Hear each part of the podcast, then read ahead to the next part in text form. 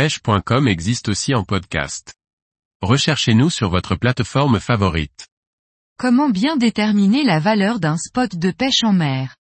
Par Thierry Sandrier. Pêcher c'est aussi prospecter, chercher de nouvelles zones, de nouveaux terrains de jeu. Si nous nous trouvons parfois des pépites, il arrive aussi régulièrement d'être déçus et de conclure que ce nouveau spot est très mauvais.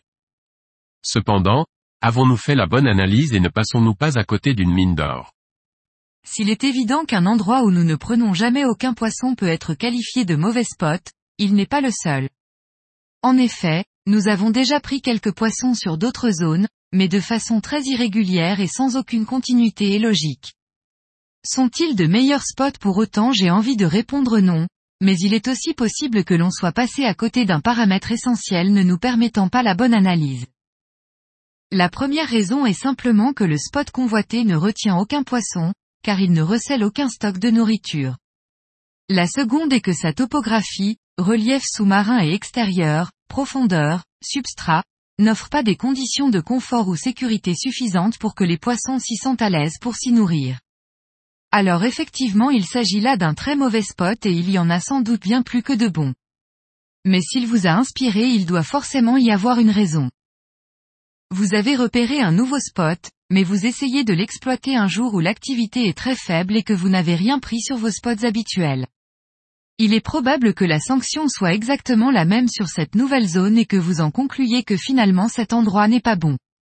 C'est pourquoi il faut toujours tester ces nouveaux spots à plusieurs reprises et quand l'activité est bonne de manière générale, surtout sur des zones similaires, parcs à huîtres, têtes de roches profondes, plateaux balayés par le courant.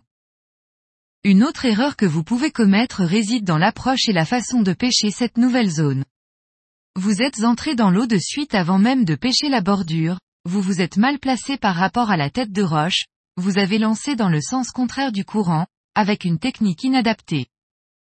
Certains spots fonctionnent vraiment mieux sous un angle plutôt qu'un autre, et il faut parfois comprendre comment l'aborder et le pêcher, comprendre sa logique pour présenter son leurre ou son appât comme il convient au poisson visé. Cela demande de l'observation et une analyse du milieu. Enfin, certains spots n'en sont réellement que dans certaines conditions météorologiques, force et direction du vent, de saison ou de luminosité, car c'est seulement dans ces moments qu'elles offrent une manne nourricière intéressante et des conditions de vie rassurantes pour les poissons. Si nous n'identifions pas les caractéristiques fondamentales d'une nouvelle zone, il est certain que nous passerons à côté de sa logique de fonctionnement. Et pourtant il s'agit peut-être là d'un excellent spot, mais dans des conditions très précises.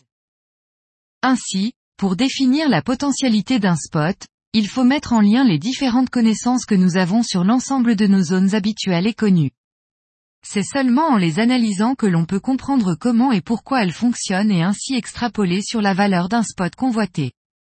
La dynamique des courants, la topographie, le substrat, la météo, la saison sont autant de paramètres à identifier et à comprendre pour gagner du temps en prospection en efficacité.